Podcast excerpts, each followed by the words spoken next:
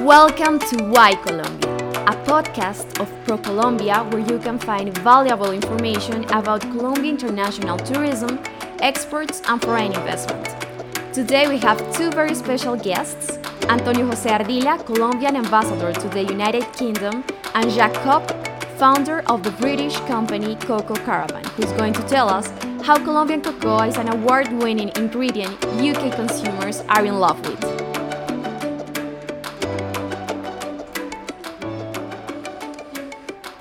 We have certainly given the world good reasons to believe in our country and our products. In fact, in the last few years, Colombia has conquered different markets because of the quality of this. Antonio Jose Ardila, Colombian ambassador to the United Kingdom, highlights those products that today stand out in the British market. Colombia's agribusiness exports to the UK are clustered around fresh fruits, coffee, flowers, and other goods, such as cocoa and fresh fish. During 2019, Colombia UK trade increased by 9% year on year on this sector particularly due to the good performance of sales of bananas, avocados, and fresh flowers. As to trade of cocoa and its byproducts, which is a subject that brings us here today, we are very glad to see exports increase 17% in the first semester of the current year, mainly on products with added value such as cocoa powder, chocolate bars, and nibs.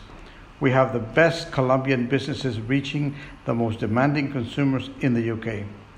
These are excellent news for our growers and manufacturers of cocoa products and for UK consumers who are showing us their taste and sophistication by choosing great quality chocolates produced with the best Colombian ingredients. We will continue working from this embassy together with ProColombia to strengthen Colombia's positioning in the UK. And as the Colombian ambassador said, today we're going to talk about the British chocolate market. This is why we have a very special guest, Copp, founder of the company Coco Caravan. Welcome, thank you so much for being with us. And let's start talking about the company. When was it founded and why you decided to focus on the vegan market? Okay, so I started uh, Cocoa Caravan um, in 2012 in Australia first and we just did a few trials there and just to start working with with a little bit of handmade chocolates and it was a bit of a sideline of my then job. I was working as an ecologist so working in the forest um, and from the start uh, making chocolate i was using a little bit of milk here and there but some of my friends had children with quite uh, severe uh, allergies to to milk and dairy products. So I thought, okay, I'll just try and make this for everyone. So I started cutting out uh, dairy products, and um, yeah, that worked really, really well. And then um, because my wife she's vegan, I'm vegetarian, and we were working already on that uh, that dairy free level, so it was very easy to implement that. So, and then when we moved to the UK in 2013, that's when Cocoa Caravan was officially started. And so then from the start, we were focusing on all vegan, so no dairy products, and working with alternative sugars, so working with uh, coconut sugar and coconut nectar. Mm-hmm, that's great. And since 2012 until now, how it has been the path throughout these years in the market? So, um, because we're an independent company, so we're small craft uh, chocolate makers. Uh, so we started with yeah self-funded. So um, instead of going in with a big marketing budget and having everything already ready, um, we had to do everything from the start. So we were building up um, every year a bit more, getting more customers, getting better known, uh, doing more online trading, doing more uh, wholesale. So we've just had organic growth, as I like to call it. Mm-hmm. So every year we grew about twenty percent, which is uh, which is pretty good. Um, but it was from a small start, so we're still a small yes. company, but we're getting really well known. And um, yeah, we haven't had any uh, lashbacks from uh, from being vegan or anything like that. So mm-hmm. it's been received really, really positively and uh, yeah, it's just growing constantly. Well, actually, it is really amazing at 20% of organic growth. Do you think that perhaps this is because an increase of appetite for vegan and fair trade products in the market? Do you see this trend getting stronger? Yes, definitely. Mm-hmm. When we started in uh, in the beginning 2013 and we are explaining that it was vegan chocolate, um, there was the question sometimes similar as to like with organic. Okay, what does it mean organic? What does it mean vegan? Um, but we were starting to get less and less of those questions. People knew what it meant, what it stood for, for and what the benefits were of having like a leaner diet and having snacks or or chocolates that are like yeah have less sugar or have no milk. Um, so so on the marketplace we're already getting that feedback so direct from our customers. Um, but also in shops we see shelves that are now offering more uh, vegan alternatives um, alternatively sourced uh, um, uh, chocolates and, and alternative sugars Mm-hmm. Um, also, having done a few market reports, or having a few market reports done here with the uh, with the local government, and there from those reports, we also see there's a overall a decline in the uh, in the chocolate market, mm-hmm. but the only sector in that uh, in the chocolate market is the vegan and alternative uh, sweeteners market that is growing. So it's it's positive on all fronts. Is this trend only happening in the UK or is also developing in other countries? The responses are everywhere a little bit different um, because people come to to veganism or to uh, to chocolate from different angles. In some parts, like in Germany, it's really the craft market, craft chocolate, and veganism has been there for a very long time. But we're now there new as a new vegan brand but then with craft uh, chocolate. Here in the UK, it's much more about uh, the whole picture that needs to be okay. So it's not just the vegan uh, aspect, but also the sugar, uh, direct trade or as direct as possible trade. So uh, having a good ethical background is really important mm-hmm. as well. So it differs everywhere a little bit how it's been approached, but on every front, um, I see that as an increased demand and an increased um, yeah appreciation for offering um, yeah a vegan variety. Okay, now I would like to talk about your webpage because there is an incredible quote there that says that your mission is to make the best chocolate using unique cacao varieties. Yes. And I know that one of those is a Colombian variety. So tell us about your experience with Colombian cacao and Colombian companies. Um, so with Colombian cacao, um, like I went to Colombia uh, last year with, um, and um, then being in the countryside and going into different uh, areas, you see the variety of areas already. So there's different climates and different soils, different traditions. And um, what places and, uh, did you visit here in Colombia? We went to the Meta district. So, uh, so we flew in there. So I've been in Bogota and I went to the Meta district. I would have liked to have seen more, but uh, unfortunately, it was limited time. I wanted to go to the Sierra Nevada to uh, see um, the area where the Arhuaco, Arhuaco people grow their cacao because we that's the one that we're working with now.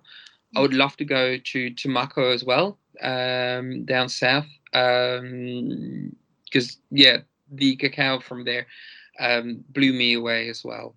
Mm-hmm. Um, so, so in terms of varieties, um, so we're already working with uh, with a few projects that work more with indigenous people and have traditional ways of growing, fermenting, drying cacao, and, and they help them bring that to market. And what I find there, when it's uh, just a smaller route of it coming to to market, then um, the differences in the cacao beans are just so prolific. Uh, like we work with a Guatemalan cacao, which is incredibly fruity. Um, uh, that one's from from La, La Calachua, and people ask me if I've added a raspberry to it. Um, it's that fruity. Um, so we turn it down to a 70%, percent mm hmm and it makes an amazing cacao. Um, the same goes for, uh, and that's what I really noticed when I spoke to so many people in Bogota when I was at the salon. um, and farmers were bringing their cacao beans to them is that um, there are so many different flavors just in the raw beans, just trying the raw beans. Um, so many different uh, genetic varieties and so much knowledge behind it, which was really great to see.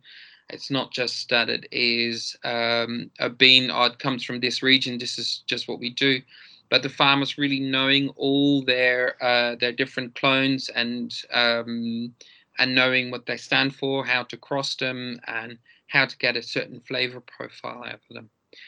And that is just amazing to work with. That that's really what what drives me every time. And we do quite a few. I did a, a crowdfunding campaign two years ago, where I just welcomed about twelve different varieties of cacao um, and there were a few. There was Sierra Nevada, Tumaco was there, um, and there were two or three other Colombian ones. And I approached them almost at the same recipe, but the results were just different. so different, so different.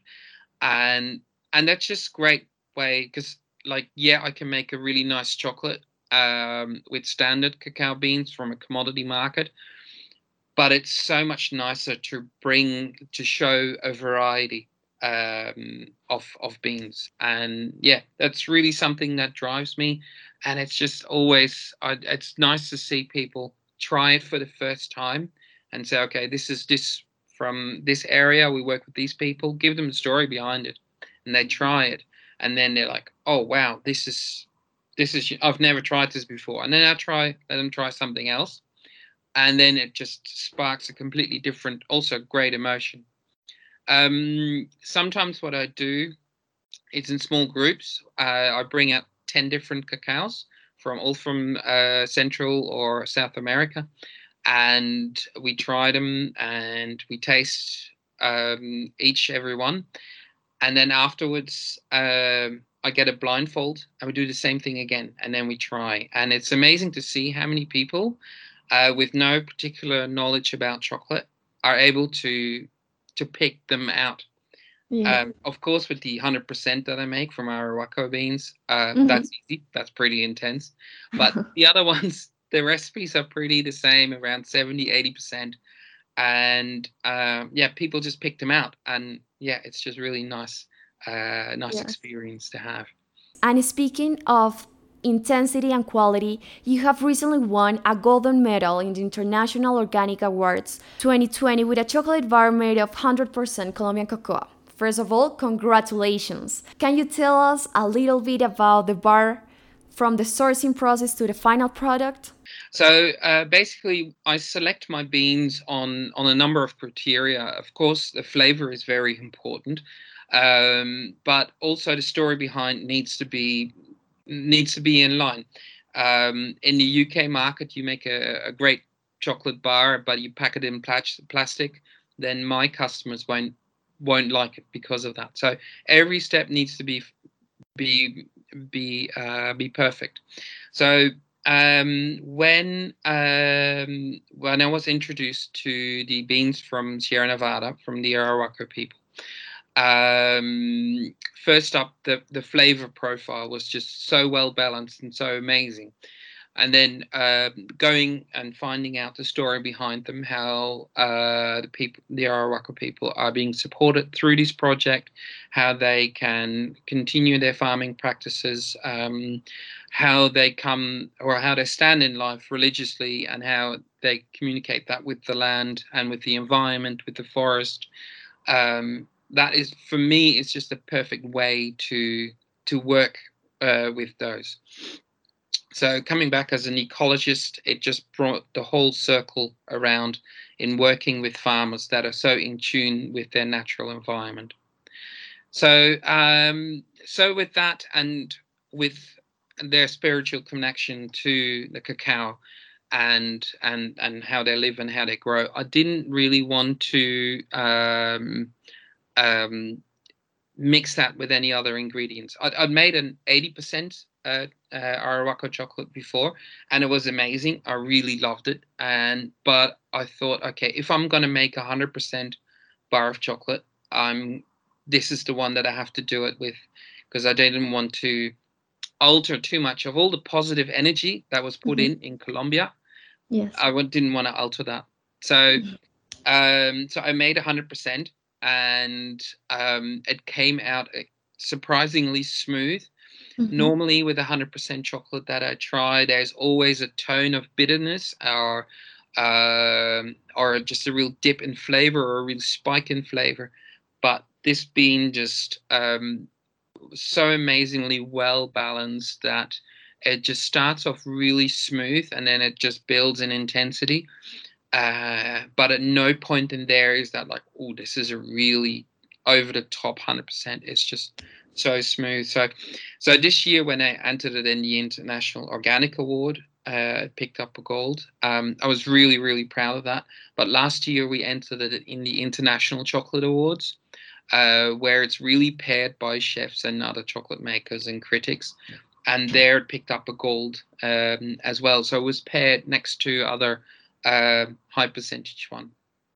So yeah, it Mhm. was an amazing uh, trip so far. So it was, it's it's good to see the reply, and um, it's now one of my best-selling uh, chocolate bars as well. And how it has been the feedback from your customers on this bar, you know? If Guatemalan chocolate is fruity, as you said, how is Colombian chocolate? So the Colombian chocolate. Um, so I- I now know a little bit more about like when I pick up a Tumaco or a Sierra Nevada, those are very very different. So my customers give it as as more as an appreciation. So if I was going to make a hundred percent with the Gua- Guatemalan, so fruity, it would be that would be yeah, unedible almost. It's that strong. So the beauty of of it is that it's so smooth. So a lot of of my customers come back in surprise that it's so smooth and they want to cut out sugar they want to have the higher percentage one but they find it really a challenge to go above 85 90% and then they try my 100% and it's like oh my god this is so full of flavor and depth and some people compare it to it's almost like eating like a parmigiani cheese i have a few italian customers Okay. and they're like, yeah, it's like at first it's like, oh, this is really strong, but then all the flavor notes come through, Mhm. and then even 20 minutes after they've eaten it, it's still like, oh, it's still lingering. There's still surprises coming. So, so yeah, it's it's positive all around. Okay, we already uh, talked about this, but um, recently there has been major shifts on customers' behaviors towards more sustainable and Yeah. traceable products.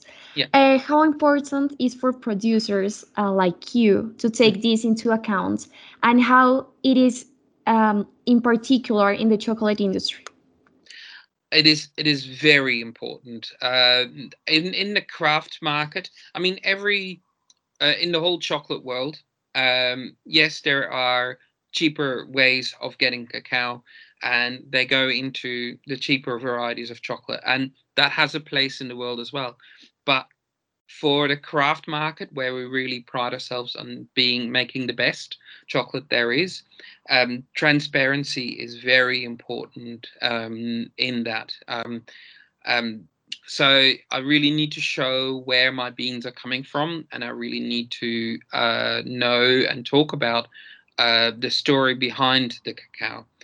So um, organic is really important. People want to know that it's uh, that it's grown in the right way, um, and more and more we're seeing the requests for uh, agroforestry. So it's like grown in a natural environment under uh, under cap- canopy trees, so that it's more uh, sustainable and it's more environmental and wildlife friendly. Mhm. Um, so those things are really really important um, that I can share. But yeah, the transparency about that is is really important. So the no, the more we know and the more we can see from uh, where it's grown, how it's grown, how it's impacting uh, communities and farmers. Um, those things are really important, and um, making nice chocolate is is one thing, but having a positive impact on the world as a whole, um, that's a whole other level. But it's something that we can achieve through chocolate. Great. Jacques, um, what would you say to other European buyers that are interested in Colombian products? Why Colombia?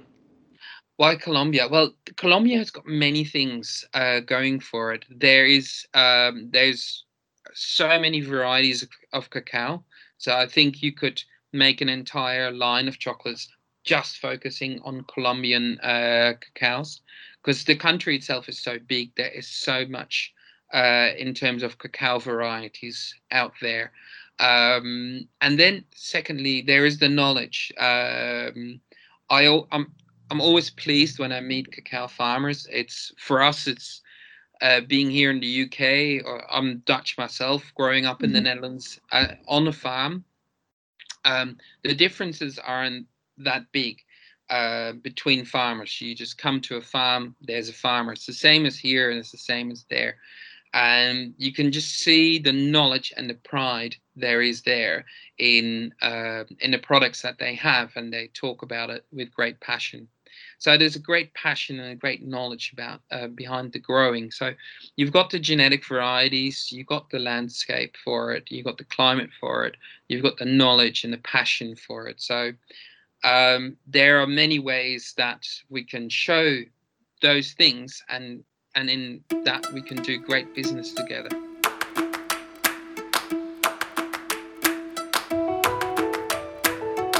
We really hope you like this podcast. If so, let us know.